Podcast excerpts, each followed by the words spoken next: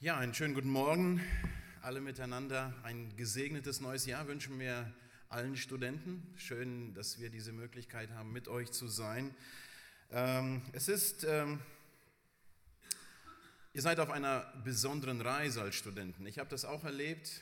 Ich habe die Schulbank gedrückt, als es dann um das äh, Theologiestudium ging und ich kann mich gut erinnern, ähm, ich würde mich freuen, wenn so junge Leute mit mir in einer Klasse wären. Ich hatte nur Pastoren und die schon so richtig lange dabei sind und äh, die hatten dann so ihre Spezifik, wenn wir dann im Unterricht waren, sie haben dann so ihre Fälle alle durchgesprochen und ich war dann so der Jüngste in der Klasse und habe dann zugeschaut und ja, durfte hin und wieder auch mal mitreden. Also, ihr seid auf einer besonderen Reise und ich möchte sagen, dass ähm, wie die Studenten, so auch äh, das Lehrerkollegium hat eine Riesenverantwortung. Ähm, ja, die größte Entfernung, möchte ich fast sagen, zwischen Kopf und Herz zu bewältigen. Also das ist eine, eine ganz wichtige Sache, denke ich auch gerade im Studium. Und ein, der Dekan, unser Dekan hat uns das immer wieder gewünscht. Er hat gesagt, hey, das Allerwichtigste ist nicht das, was wir in den Kopf hineinkriegt, weil hier kriegt ihr viel rein. Und ich weiß, dass, das, dass der BSB ein, ein sehr gutes Programm hat. Ihr kriegt sehr viel Information, sehr viel gute Information. Aber umso wichtiger ist es, diese Informationen in das Herz hineinzukriegen weil das Leben ist. Da findet Leben statt. Und das ist ganz, ganz wichtig und ich wünsche euch, äh, ja, allen Studenten und besonders auch den Lehrern, weil ihr da äh, dahinter seid, ihr arbeitet daran, dass ihr ja diese Entfernung wirklich auch gut zurücklegt und dass wirklich Studenten den BSB verlassen und wirklich Leute sind, äh, die nicht nur theoretisch Theologie haben, sondern dass sie auch wirklich ähm, ihr Leben ist total verändert durch das Studieren der Theologie. Einen kurzen Gedanken möchte ich mitteilen. Ich bin gestern Abend aus der Ukraine zurückgekehrt. Ich war mit meinem Privatfahrzeug unterwegs, weil ich meine Familie zu einem Einsatz mitnehmen wollte, gerade auch jetzt in diesen Neujahrstagen.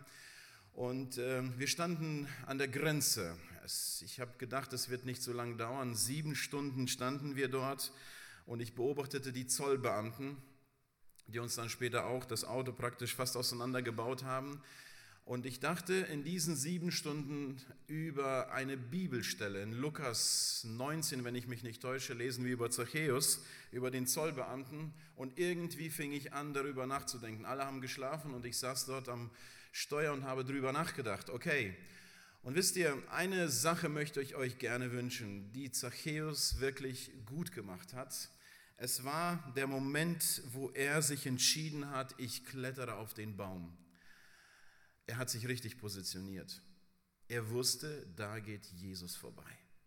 Und das war eine wichtige Sache für mich persönlich und ich habe das für mein Leben persönlich an dieser, in dieser Nacht ähm, mir zu Herzen genommen. Albert, positioniere dich richtig im Leben. Sei dort, wo Jesus vorbeigeht.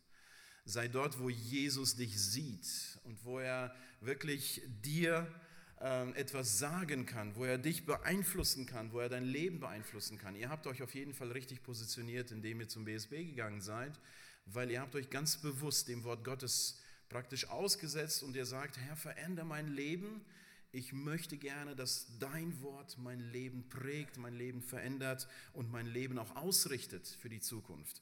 Und ich wünsche euch auch in diesem bevorstehenden Jahr, wenn ihr dann unterwegs sein werdet in der Theologie, dort zu sein, wo Jesus euch einlädt. Dort zu sein, wo Jesus sagt, ich möchte bei dir heute im Haus sein. Ich möchte dort sein, wo du bist. Ich möchte dort sein, wo du äh, zu Hause bist, dort, wo, wo deine Privatsphäre ist. Dort möchte ich hineinkommen und dich wirklich auch segnen. Und wir lesen, wenn wir diese Geschichte lesen, so lesen wir, dass diesem Haus Heil widerfahren ist, heißt es im Wort Gottes. Und dann sage ich, hey, das war das, das Schlüsselereignis im Leben von Zachäus. Er hat wirklich diese richtige Entscheidung getroffen. Gott, er begegnet Gott an diesem Tag.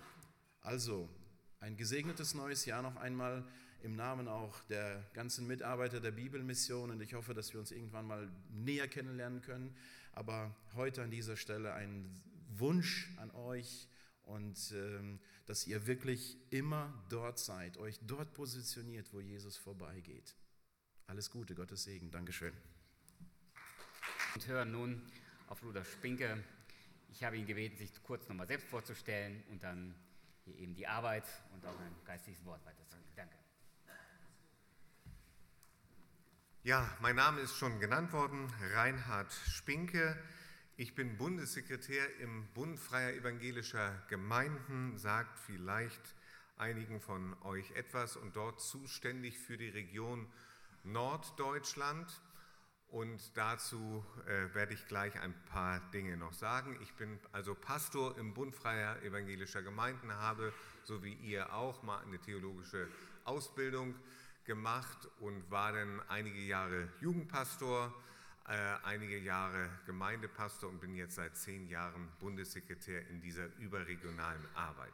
Und ich habe drei Dinge mit euch vor. Zum einen möchte ich natürlich euch ein bisschen unseren Bund Freier Evangelischer Gemeinden vorstellen dann euch ein Bibelwort mit auf den Weg geben und etwas so, sozusagen ähm, pastoral-theologisches kurz auch noch mit, mit euch machen, nämlich die Frage, wie können wir eigentlich so im, im Dienst äh, überleben. Alle wollen gerne so in den Dienst, die auf einer Bibelschule sind und wenn man im Dienst ist, stellt man fest, dass es manchmal gar nicht so leicht, wie man sich das immer gedacht hat und darum soll es gleich gehen. Äh, kann ich noch mal ein Mikro hier?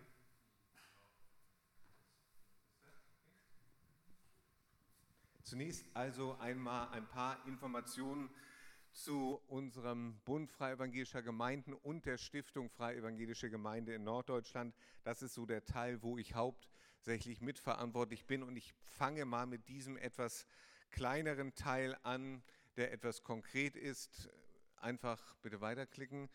Das hat mal angefangen vor vielen Jahren, Ende des 19. Jahrhunderts in Hamburg mit einer Cholera-Epidemie, wo man den Eindruck hatte, dass in Hamburg eine ganze Stadt stirbt.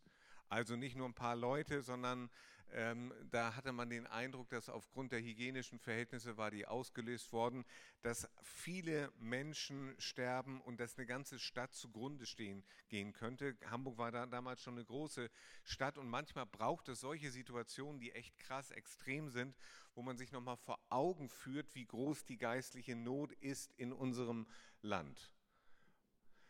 Dann gab es äh, den Auftrag, eben eine dreiwöchige Großevangelisation durchzuführen und sich um die sterbenden Menschen zu kümmern.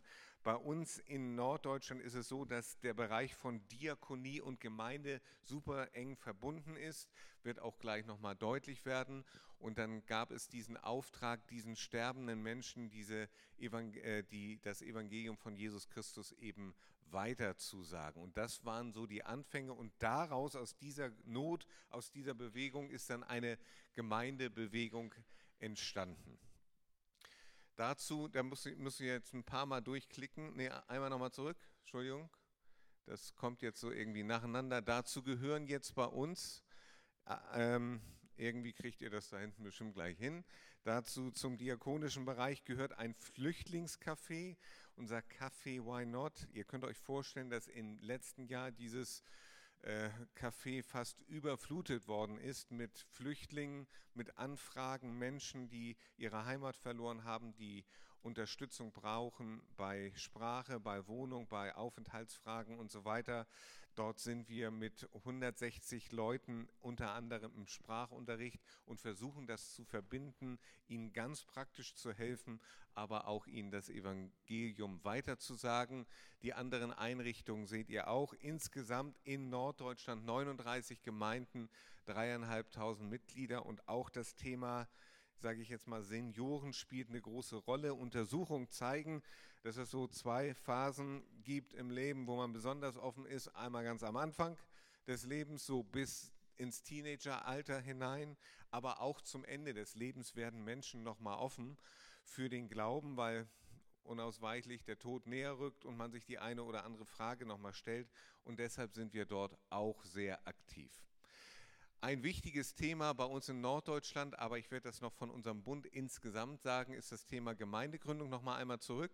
Das sind einige Gemeindegründungen, die wir bei uns vorhaben und äh, oder schon vollzogen haben, einige weitere, die wir vorhaben. Und da suchen wir auch immer wieder Mitarbeiter, die sich mit einbringen und ähm, hauptamtlich und ehren oder ehrenamtlich äh, Gemeinde gründen. Weiter, danke. Das zeigt unsere Mitgliederentwicklung, die macht deutlich, vermutlich ähm, vielleicht anders als bei der ein oder anderen Gemeinde, in der ihr seid, dass wir so seit einigen Jahren ein bisschen stagnieren, deshalb uns überlegen, was können wir tun, um neue Gemeinden zu gründen, die die Liebe Gottes mit ganz viel Engagement weiterbringen, aber auch immer wieder die Frage stellen, was können wir tun für Gemeinden, die in die Jahre gekommen sind.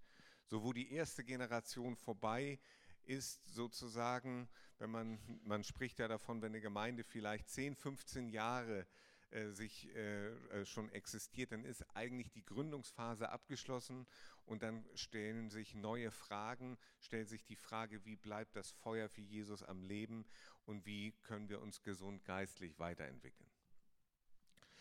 Wir sind Teil des bundesfreier evangelischer Gemeinden. Dazu gehören fünf Regionen, 23 Bundes äh, Bundeskreise. Das ist unser Präses Ansgar Hörsting seit 2008. Wir sind dankbar, dass wir da schon viele Jahre wieder eine Kontinuität haben. Genau. Und wir sind als Bund immer wieder verbunden mit anderen Gemeinden und Kirchen. Da seht ihr, wo wir verbunden sind in der VEF, Vereinigung evangelischer Freikirchen. Schwerpunkt ist sicherlich bei uns Evangelische Allianz und wir sind Gastmitglied in der ACK. Ähm, das heißt, wir sind da auch am Tisch mit den großen Kirchen und äh, so ziemlich allen Kirchen, die es in Deutschland gibt, äh, äh, die es in Deutschland gibt, wenn es um gesellschaftspolitische, aber auch andere religiöse Fragen geht. Ein wichtiger Punkt in unserem Bund freier evangelischer Gemeinden ist das Thema Gemeindegründung. Wir hatten 2006 eine Vision verabschiedet, Vision im Sinne von Ziel, eine wünschenswerte Zukunft, 100 neue Gemeinden in zehn Jahren zu gründen. Das ist von vielen auch außerhalb unseres Bundes äh, wahrgenommen worden. Und wir sind leider nicht ganz bei den 100 gelandet, aber so knapp bei den 70, 70 neue Gemeinden haben wir ungefähr im, in den letzten zehn Jahren gegründet. Darüber sind wir sehr dankbar. Wie man sehen kann, war das Wachstum Gemeindegründung äh, am Anfang in der ersten Hälfte deutlich stärker als in der zweiten. Das werten wir gerade aus, weil wir sagen, das Thema Gemeindegründung wird unseren Bund auch in Zukunft kennzeichnen. Und wenn ihr als äh, junge Leute den Eindruck habt, Gott beruft mich auch in, ins Thema Gemeindegründung in eine neue Situation, dann habt keine Scheu, uns als Bund freier evangelischer Gemeinden vielleicht auch mich zu kontaktieren, dann kann ich weiter da vermitteln. Das sind jetzt gerade aktuelle Gründungsinitiativen, einfach nur mal zum, zum äh, Anschauen, äh, zum Checken, ob da was in der Nähe bei euch ist, einfach mal zur Information. Genau. Vier Herausforderungen, denen wir uns gegenüberstehen. Evangelisation und Gemeindegründung, damit mehr Menschen Jesus kennenlernen. Das bleibt unser Hauptauftrag. Ich habe den Eindruck, als ich das so eben gesehen habe von euch in Köln, da war ich auch richtig begeistert, dass viele bei, bei vielen von euch eben da auch das Herz schlägt, dass ihr sagt, ähm, ich möchte, dass neue Menschen Jesus Christus kennenlernen und das ist auch unser, unser Anliegen. Das andere, das zweite ist beieinander bleiben. Wir sind ein bunter Haufen als bundfreier evangelischer Gemeinden und man wundert sich manchmal, wie groß die Vielfalt ist, wie unterschiedlich äh, die äh, Leute sein können. Wir haben eine steigende Zahl von Migrantengemeinden. Wir haben äh, in, der, zu, äh, in den letzten 20 Jahren viel mehr Gemeinden in Süddeutschland gegründet als in den Jahren davor. Da verändert sich eine ganze Menge geistliche Substanz bewahren für eine bibelorientierte Frömmigkeit. Das ist sozusagen das Feld nach innen.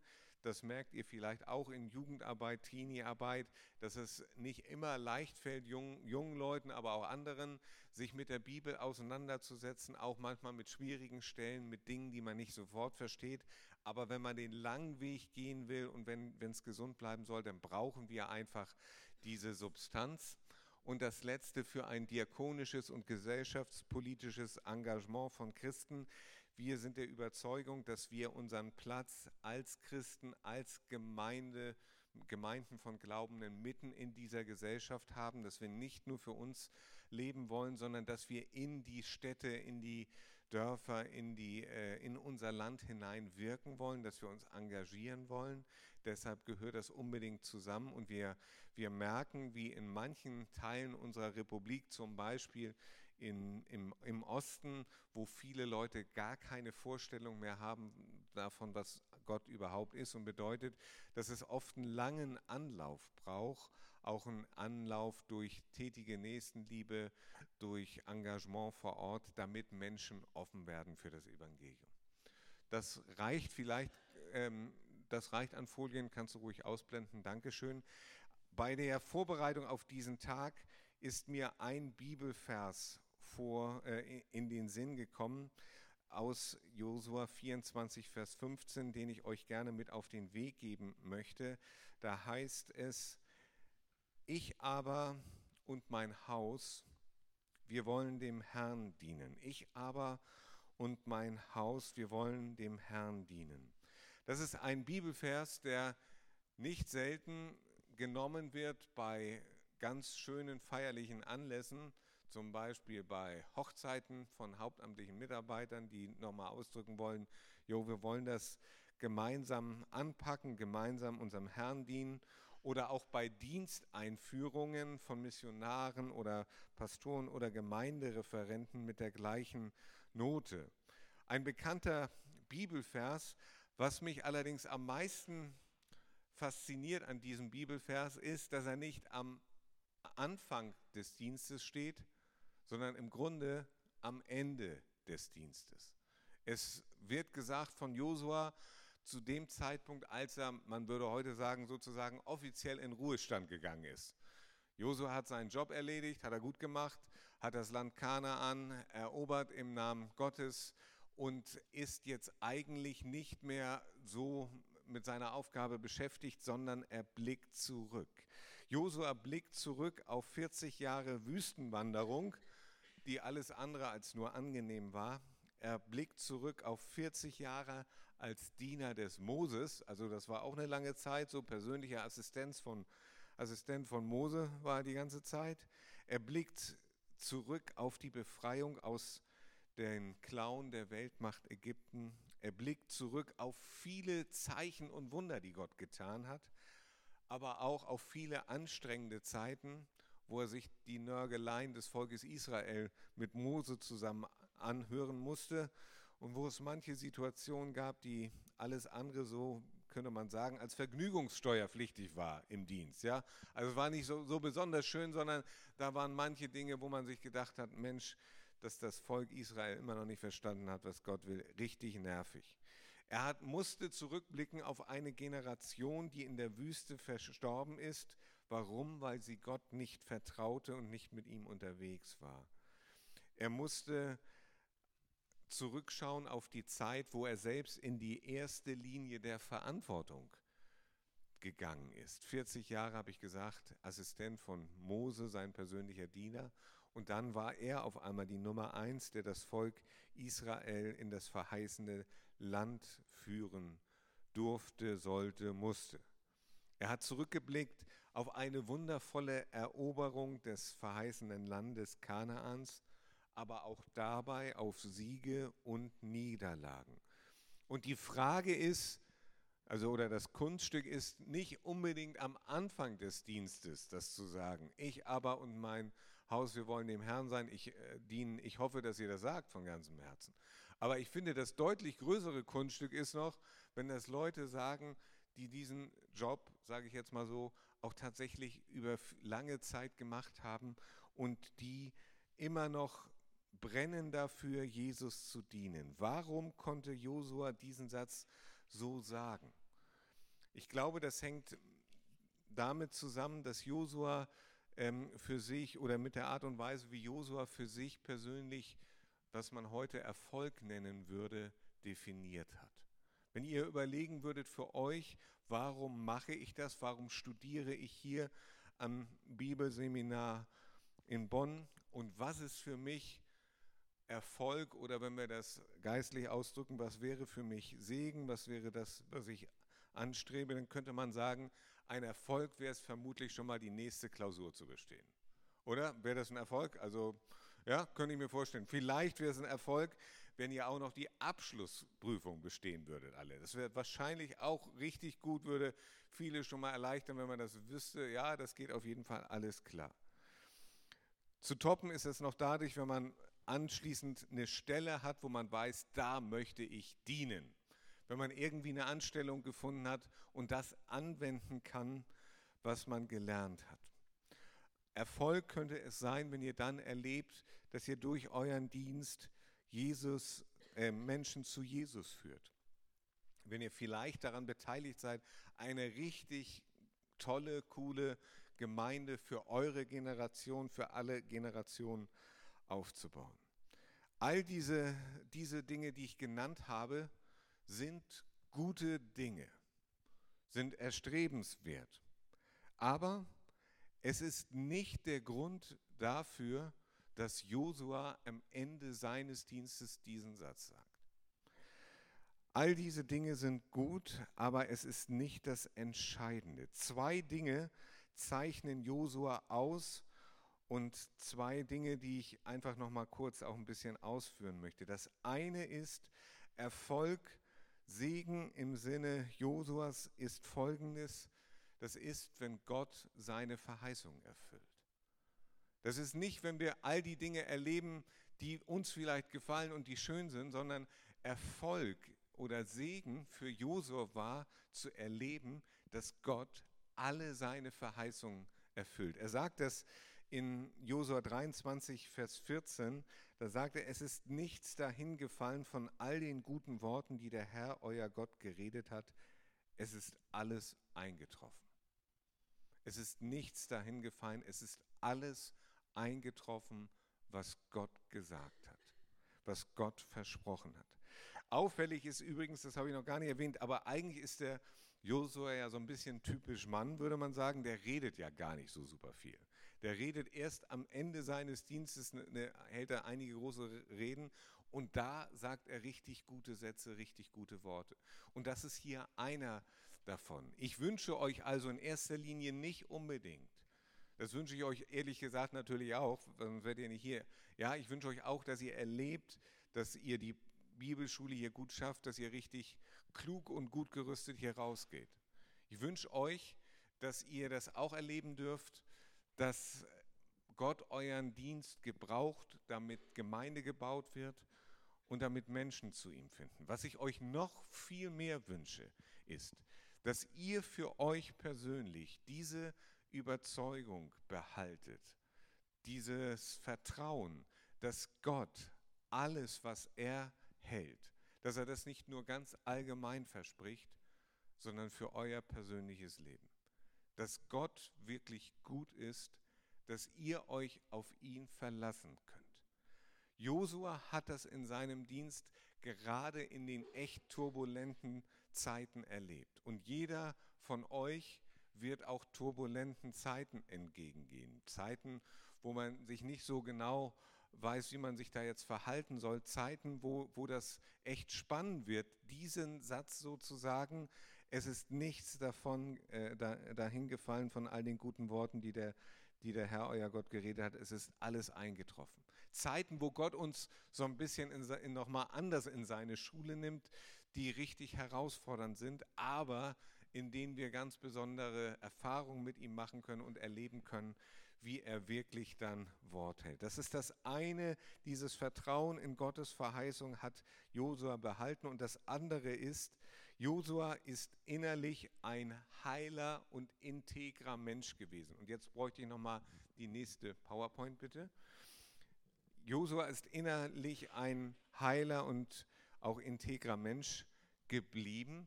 Und ich habe das jetzt mal so formuliert, ihr könnt auch statt Pastor, vielleicht wollt ihr Gemeindereferent oder Missionar oder was auch immer werden, einsetzen. Äh, das könnt ihr dann stattdessen einfügen.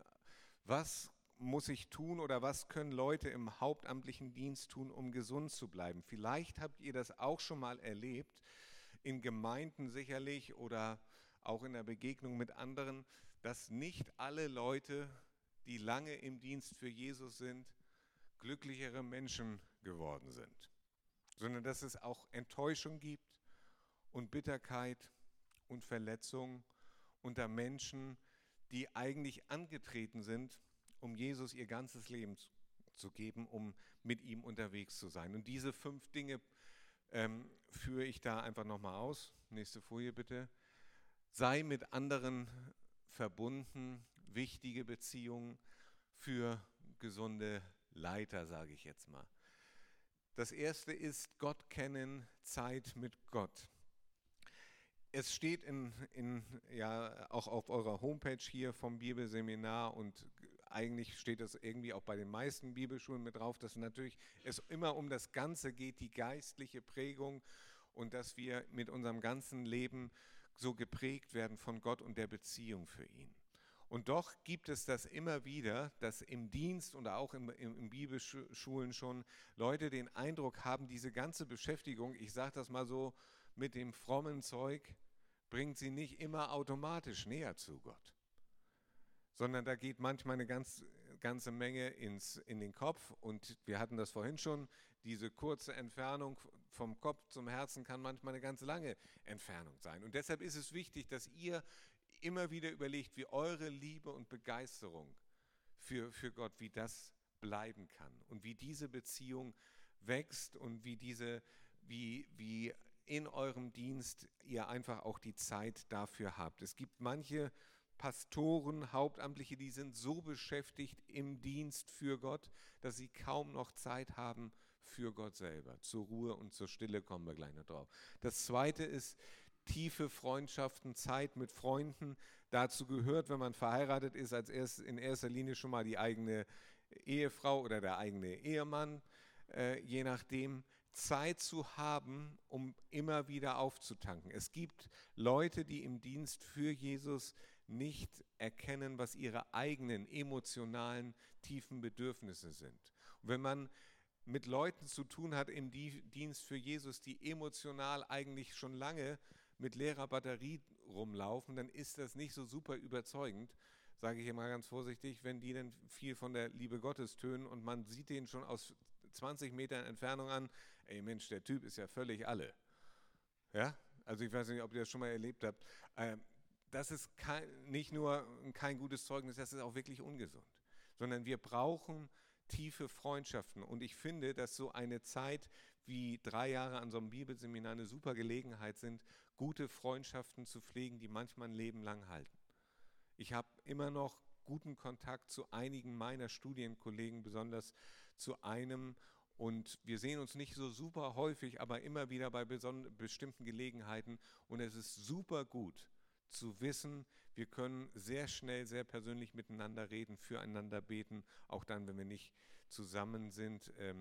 Und nutzt diese Gelegenheit. Und das Dritte ist Dienstgemeinschaft, Zeit mit deinem Team. Ich vermute, dass viele von euch auch irgendwo schon äh, in Mitarbeiterkreisen, in der Jugend oder wo auch immer tätig sind.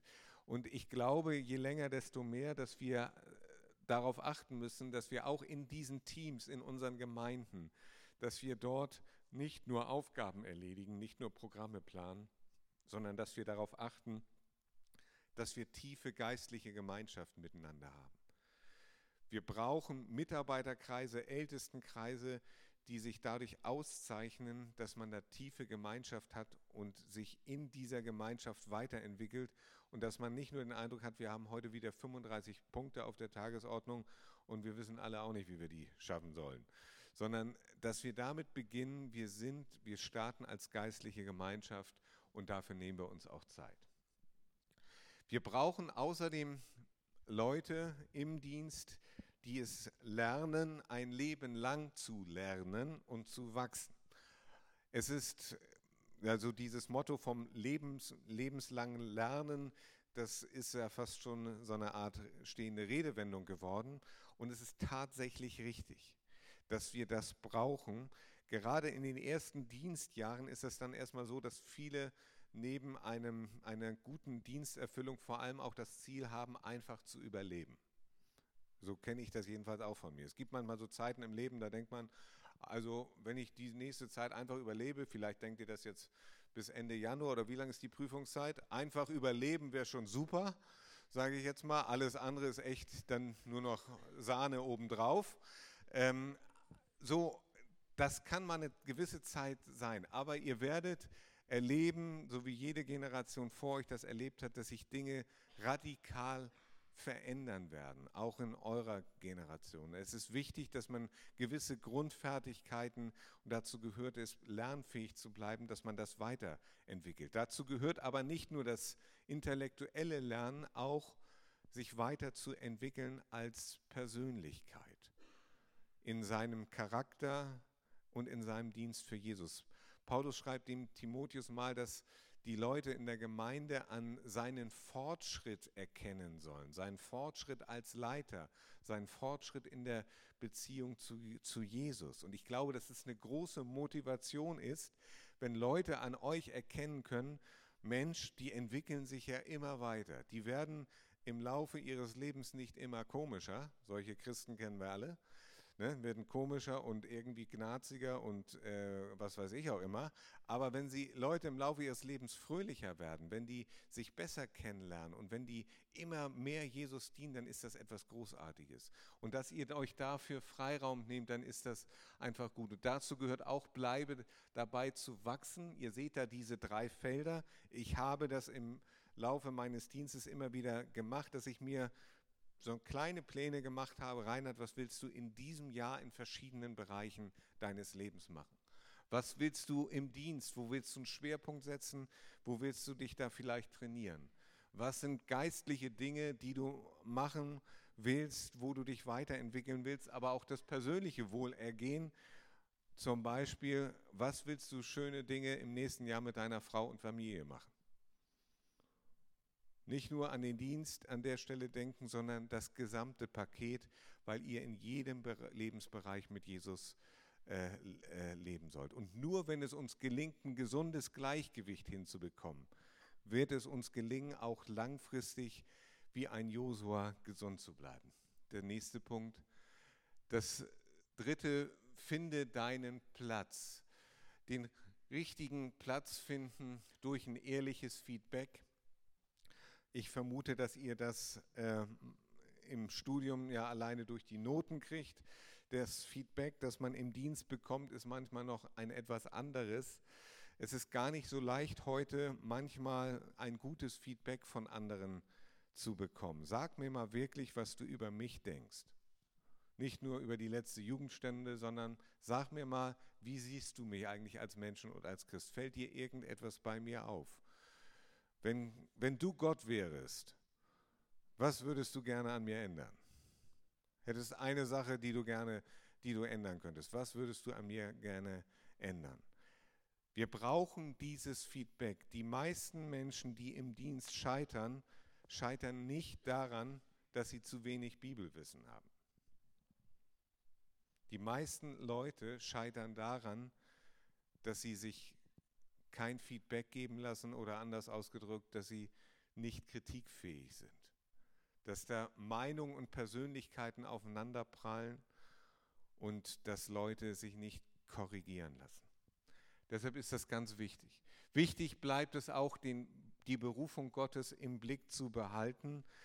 Die Frage, warum bist du hierher gekommen an dieses Bibelseminar? Wozu hat Gott dich berufen? Diese Frage müssen wir uns im Laufe des Dienstes immer wieder stellen. Wenn man seine Aufgabe im Reich Gottes gut macht, dann ist es meistens so, dass andere das wahrnehmen und andere einem gerne auch noch viele schöne Aufgaben übertragen. Und wenn man will, dann kann man im Reich Gottes ja Tag und Nacht arbeiten. Und man kriegt immer noch eine, eine, eine neue Anfrage dazu. Und deshalb ist die Berufung Gottes so etwas wie so ein Kompass in unserem Leben, wo wir uns immer wieder danach ausrichten sollen, wollen, können. Gott, was ist dein Plan für mein Leben? Und die Frage der Berufung müssen wir immer wieder und immer wieder uns neu im Leben stellen. Abschied und Neuanfang, dazu gehört es auch, das wird auch bei euch so sein, dass man im Dienst im Reich Gottes Aufgaben annimmt und Aufgaben abgibt. Es gibt Leute, die nehmen vor allem immer wieder Aufgaben an und haben nach einer gewissen Zeit ein gewisses Problem, nämlich dass sie zu viel an ihrem, äh, zu viele Aufgaben einfach haben. Und deshalb muss man nicht nur überlegen, was kann ich Neues machen, sondern immer auch mal wieder die Frage stellen, gibt es Dinge, die ich sein lassen sollte? die gut andere Dinge machen können. Und manchmal gilt es als ehrenrührig, wenn man Aufgaben abgibt und noch keine Lösung hat oder ähm, erscheint schwierig, aber wir brauchen beides in, in, in, unserem Leben. Das können wir bei Jesus sehen, das können wir bei, bei Paulus sehen, bei anderen. Dort, wo Gott neue Anfänge, neue Aufgaben schenkt, da gibt, braucht es auch den Mut zum Abschied. Mach eine Pause, das habe ich von einem amerikanischen Freund auch ähm, von, äh, von der Free Church gehabt, der daran erinnert hat, dass es in der Bibel eigentlich immer wieder so etwas wie Rhythmen gibt von Arbeit und Pause.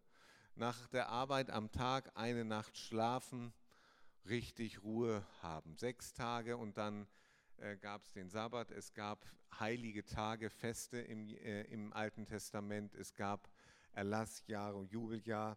Das soll, soll jetzt nicht gesetzlich wirken, aber klar ist, wir alle brauchen Rhythmen von Arbeit, von Anspannung und Entspannung. Klar ist auch, dass man, dass es Phasen gibt, wo man das nicht immer so, vermutlich jedenfalls so der Regel gemäß einhalten kann, aber jeder muss gucken, welche, was, welcher Rhythmus von Arbeit und Anspannung und Entspannung ihm gut tut. Manchmal oder manchen Generationen musste man sagen, ey, gebt mal ein bisschen mehr Gas. Anderen Generationen muss man auch schon mal sagen, ey, jetzt komm auch mal runter vom Gas. Ähm, gib nicht nur, nur das. Das kann ich jetzt bei euch nicht einschätzen, aber es ist wichtig, dass man das auch in sein Leben einplant und dass man genauso wie man Arbeit plant, manchmal auch die Ruhezeiten planen muss. Ich kann mich daran erinnern, dass ich in meinen ersten Dienstjahren, ich war Jugendpastor, manchmal völlig überrascht war, dass ich auf einmal einen freien Tag hatte. Also so bis den Abend vorher immer noch so lange ge gemacht und mit Jugendlichen unterwegs gewesen. Am nächsten Morgen hatte ich frei und wusste gar nicht mehr, was ich mit dem Tag machen wollte, weil hatte ich mir ehrlich gesagt gar keine Gedanken gemacht.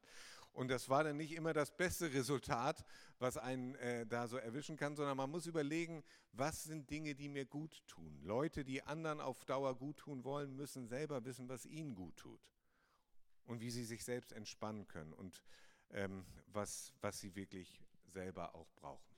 Das Letzte, was auch immer es sei, pack es jetzt an. Wenn mich etwas traurig macht in meinem Dienst, in meinem überregionalen Dienst, ähm, dann ist es zu sehen, dass leider eine hohe Zahl von Mitarbeitern aus dem vollzeitlichen Dienst immer wieder ausscheidet. Und ich überlege oft, was muss man eigentlich tun, damit sich diese Zahl verringert, damit es nicht so viele werden. Und diese Folie spricht das eigentlich an. Viele von den Leuten, die, aus dem, die, die ich kenne von meiner Studienzeit und die ausgeschieden sind, da hatte man schon, zumindest bei manchen im Studium, eine Ahnung, der, äh, der Mensch oder also der Mann, die Frau, die müssten eigentlich mal an dieser oder jener Sache arbeiten. Das konnte man eigentlich wahrnehmen. Und es gab manche Leute, die, die wussten das aus ihrem eigenen Leben und als, es, äh, als sie dann aussteigen mussten, hatten sie, haben sie dann gesagt, ja, ich hatte dieses oder jenes Problem schon lange, aber ich hatte keine Zeit, das anzugehen. Und wichtig ist, wenn ihr, wenn ihr spürt, dass es etwas im Leben gibt, was euch in eurem Dienst für Jesus, in eurer Beziehung für Jesus, was euch als Persönlichkeit blockiert, dann wird die Zeit, um das anzupacken, nicht irgendwann der Tag X sein,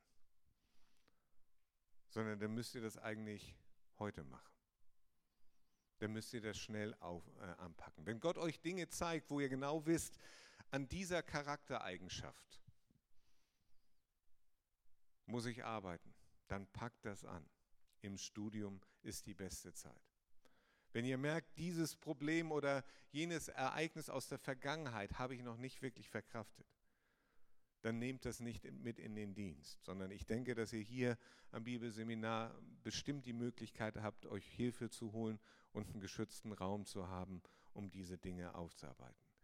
Der Dienst für Jesus ist ein großartiger Dienst und ich würde das heute noch genauso sagen, wie der Josuas gesagt hat. Ich bin noch nicht am Ende meines Dienstes.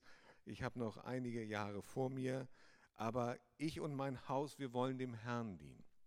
Das möchte ich weiter sagen, weil es ist wirklich wunderschön. Es ist wunderschön, Gemeinden zu helfen. Es ist wunderschön zu erleben, wie Menschen den Glauben an Jesus Christus finden, wie sie Heil und Rettung finden. Und deshalb ist es super, dass ihr euch auf diesen Dienst vorbereitet. Das ist eine große Aufgabe und eine schöne Aufgabe. Und ich wünsche euch, dass ihr nicht nur die kommenden Wochen gut übersteht, also da gehe ich mal von aus, die Dozenten bereiten euch ja super darauf vor, die werden schon dafür sorgen, dass ihr dann auch hoffentlich durchkommt, aber dass ihr dieses große, schöne Ziel vor Augen und im Herzen behaltet, dass der Dienst für Jesus wirklich etwas Gutes ist und dass er nicht nur gut ist für andere, sondern für euer eigenes Leben. Mein Wunsch ist, dass Leute die im vollzeitlichen Dienst sind, dass die so ein bisschen das versprühen, dass es wirklich die allerbeste Sache ist, im Dienst im Reich Gottes zu sein. Und dass alle anderen, und es können ja nicht alle im Reich Gottesdienst irgendwie sein, ne? wir brauchen ja auch noch die Kfz-Mechaniker und Krankenschwester, aber dass die eigentlich ein bisschen, ein klein bisschen zu bemitleiden sind, weil wir natürlich im Reich Gottesdienst die echt schönste Aufgabe haben. Wir dürfen unsere ganze Kraft und Energie für seine Sache einsetzen. Das ist wunderbar und dass ihr darauf gut vorbereitet wird und dass ihr da eine gute Zeit hier habt, aber auch dann später einen gesegneten Dienst. Das wünsche ich euch und möchte dafür einfach noch beten. Ja, und dafür, dazu stehen wir nochmal auf. Lieber Jesus Christus, ich danke dir für meine Schwestern und Brüder hier am Bibelseminar.